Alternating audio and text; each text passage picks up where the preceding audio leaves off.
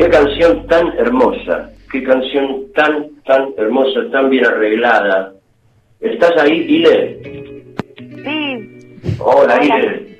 Me presento yo primero, yo soy Fena, no soy periodista, soy músico. Tengo un programa de radio de música y por eso recorremos toda Latinoamérica buscando, Alicia y yo, que está en este momento en el piso y yo en mi casa, buscando artistas que nos parezcan tan interesantes como vos. Ay, gracias, un placer. Un placer para nosotros. Eh, ¿Cómo está la cosa en Puerto Rico? ¿Cómo estás pasando este momento tan inédito de la época en la época moderna? bueno, pues como como muchos y muchas en mi casa ahí manejándonos este por lo menos pues siempre aprovecho eh, y, y, compongo y suelto todo lo más que pueda a través de la música ya sea escuchándola o, o trabajando en ella así que eh, nada ahí entre eso y, y, observando todo lo que está pasando en el país también y, y, todo todo el día a día hablando de lo que está pasando en tu país me encantaría que nos cuentes eh, que nos cuentes de tu compromiso político eh, a través del arte. El, en, el, en el caso Rosselló, eh, Rosselló que fue el gobernador renunci que renunció, el gobernador de Puerto Rico que renunció, y que, según lo que supimos acá, los que hicieron punta para que eso suceda y se movilizaron, en principio fueron los artistas, y entre ellos vos. Contanos cómo fue eso. Eh, bueno, fue muy poderoso, definitivamente. Era algo que, que yo siempre digo que si al, algún brujo o bruja nos hubiese dicho que iba a pasar, nadie le hubiese creído, porque encima, pues esta persona era una figura hijo de un ex gobernador acá en Puerto Rico, uno de los más corruptos, y, y pues parecería imposible eh, imaginar que nosotros hubiésemos logrado algo como lo que sucedió, que, que finalmente pues todo eh, pudimos cortar con, con nuestras ideologías políticas y simplemente no, nos armamos eh, juntos eh, hacia un mismo propósito este que era pues sacar a esta persona que nos estaba humillando y estaba ofendiendo a, al pueblo entero. Eh, y pues me enorgullece también como como hermana, pues saber que, que en realidad pues fue mi hermano René quien, quien organizó eh, todo este movimiento artístico eh, y, y fue para mí pues eh, el, el líder en esa parte. Y de verdad que, que me, me enorgullece mucho porque sí, este, también que, que haya muchos artistas puertorriqueños que, que hayan también eh, roto un poco con ese miedo que podemos sentir a veces este, dentro de nuestra situación colonial, que no todos pues compartimos los mismos ideales y no todos pues pensamos de la misma manera y en ese momento pues se sintió este una fuerza verdadera entre todos y todas este porque sí al final de todo estábamos claros de que había algo que que, nos estaba haciendo daño y, simplemente reaccionamos este, hacia eso y de verdad que fue increíble eh, todos esos días eh, sin parar, mucha energía y, y mucho poder y de verdad que nunca olvidaremos este momento tan histórico para nosotros. Yo quiero contarle a la gente sintéticamente que Roselló, se, bueno, se filtraron unos chats en los que Roselló, el gobernador, hablaba de una manera horrorosa, machista y homofóbica de algunos eh, otros políticos y de muchos artistas también. Y eso fue lo que... Y también, y también un, develaba un, un entramado de corrupción con unos dineros que estaban destinados a paliar lo que había pasado con el huracán, el huracán María, ¿no? Eh, sí, Sí, sí, no, era horrible. Y, y, eso fue gracias al Centro de Periodismo Investigativo aquí en Puerto Rico, que fueron los que, este, pues, eh, eh, eh, trabajaron en realidad esta, esta investigación de los chats y gracias a ellos, pues, nos pudimos enterar de todas esas cosas. Me interesa, conocer tu, me interesa conocer tu pensamiento social y político antes de pasar a la música en sí, porque tus letras son muy poderosas, ¿sabes? Eh, recién mencionaste, recién mencionaste la, la, situación colonial de ustedes. ¿Vos qué opinás de eso como puertorriqueña?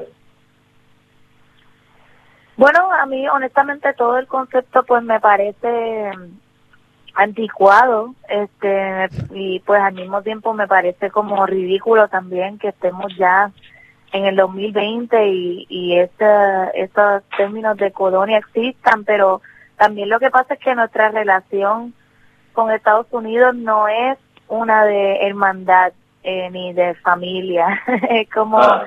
todo lo contrario, es de poder, eh, es abusiva, es maltratante, es humillante eh, y en realidad esa, ese tipo de trato no me sorprende necesariamente de un eh, de un país como Estados Unidos. Lo que sí eh, me afecta más y lo que me duele más es que el pueblo de Puerto Rico, en una gran parte del pueblo, pues eh, sienta que de alguna forma merece esa humillación, merece ese abuso y, y y todo por querer ser parte de algo que en realidad no quiere que, que nosotros seamos parte de eso. Entonces, pues esa esa sensación de, de sentir que que mi mi eh, mi país este no reconoce todo lo, lo increíble que es, toda la fuerza que tiene, todo lo capaz que es, precisamente porque son síndromes de, de, de personas maltratadas. Este, el síndrome de pues, Estocolmo. Exacto, me, me afecta muchísimo pues pues ver ese ese tipo de actitudes en, en la gente de acá. Al mismo tiempo pues pasan cosas tan jamaqueantes como el huracán María y como todo lo que pasó con Rosselló que, que a la vez sí siente este que, que sale a relucir nuestro lado verdadero como de, de coraje y de resistencia y, y, y de estar ahí y, y, y reaccionamos eh, de unas maneras que para mí son admirables. Entonces, pues ahí es que viene como toda esa contradicción un poco de ese orgullo natural que tiene el puertorriqueño con, y por otro lado, pues esa ese arrodillamiento este ante figuras de, de poder como lo es el gobierno de Estados Unidos. Que además es, es algo así como el esclavo que está conforme con el amo, ¿no? Por poniéndolo, poniéndolo en una figura un poco extrema. Claro, sí, no, es que es tal cual, en realidad tal cual. Lo que pasa es que las cosas cambian y se modernizan y, nos pensamos que hay algo diferente, pero en realidad es lo mismo. Pero fíjate qué, qué interesante que el arte eh, de Puerto Rico, con artistas como vos o como tu hermano, como tus hermanos, haya trascendido también y haya, haya eh, eh, se haya puesto también en el lugar político y tenga tanta fuerza. Es, es muy interesante, ¿no? Igual hay algo eh, que tiene que ver con, digamos... Espera, te presento a Alicia. Hola, Ile. Hola. eh, hay algo que tiene que ver con tu música también que rescatás los ritmos de Puerto Rico, eh, como por ejemplo la bomba puertorriqueña en tu canción que se llama Tu Rumba, ¿no? Eh, ¿Sucede lo mismo a nivel eh, musical? digamos, sentís también una especie de colonización, eh, esta colonización, colonización, oh, colonización. Exacto. Eh, ¿Y por eso rescatás esos, esos géneros o, o, es, o se ve y se vive distinto respecto a lo musical?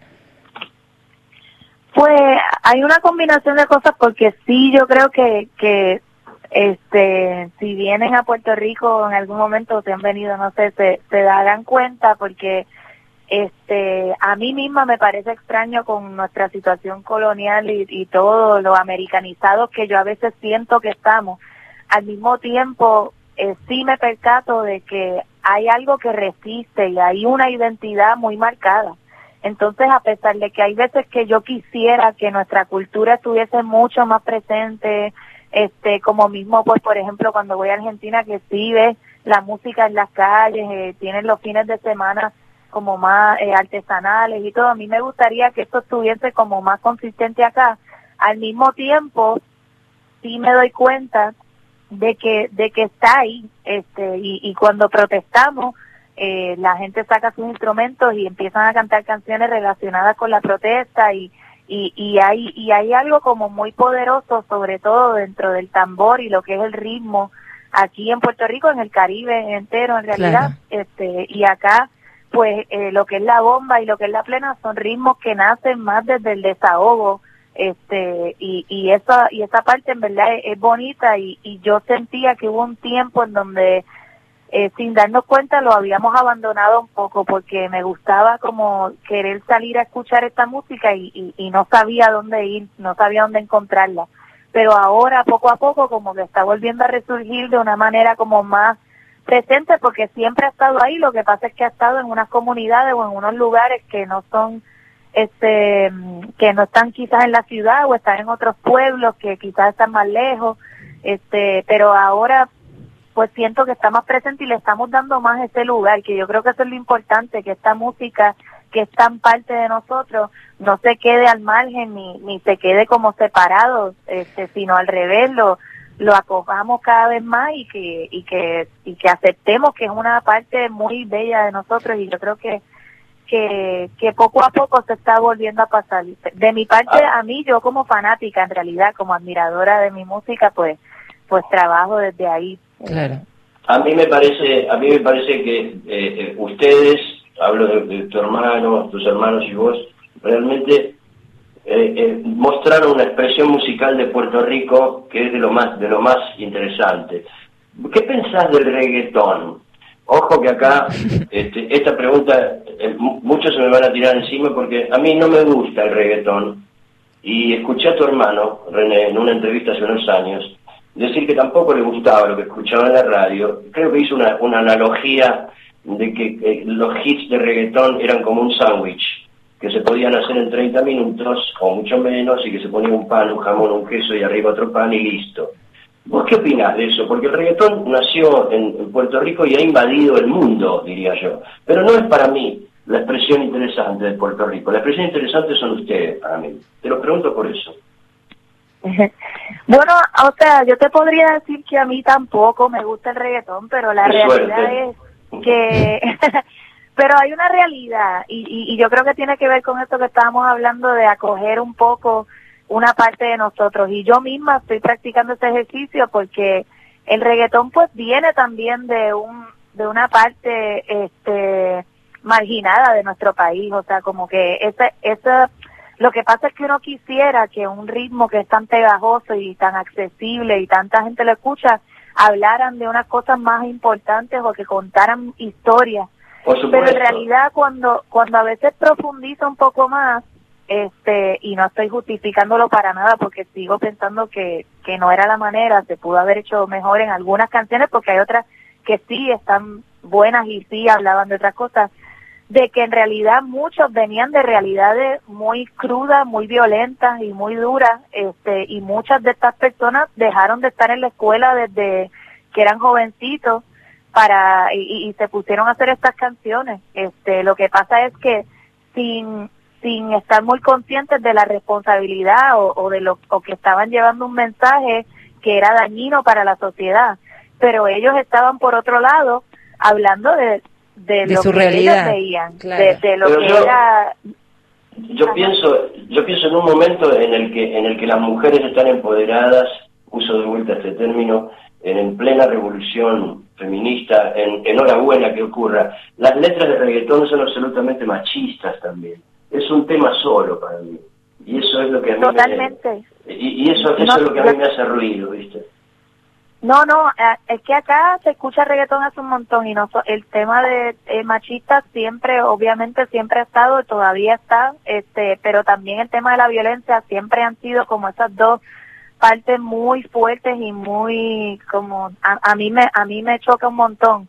Lo que pasa es que por eso te digo no no lo justifico ni lo estoy mirando como algo que esté bien, pero vivimos en una sociedad muy ignorante con respecto a a esos temas este y, y viene y viene dentro de, de esa ignorancia también. Entonces lo que pasa es que por otro lado pues ahora siento que muy lentamente porque todavía sigue ahí muy lentamente hay gente dentro del mismo género que se está percatando de que eso es un problema de que eso está mal y están tratando de cambiar el mensaje, pero todavía es un proceso muy lento porque ya ya es casi una cultura, o sea, ya es una cultura.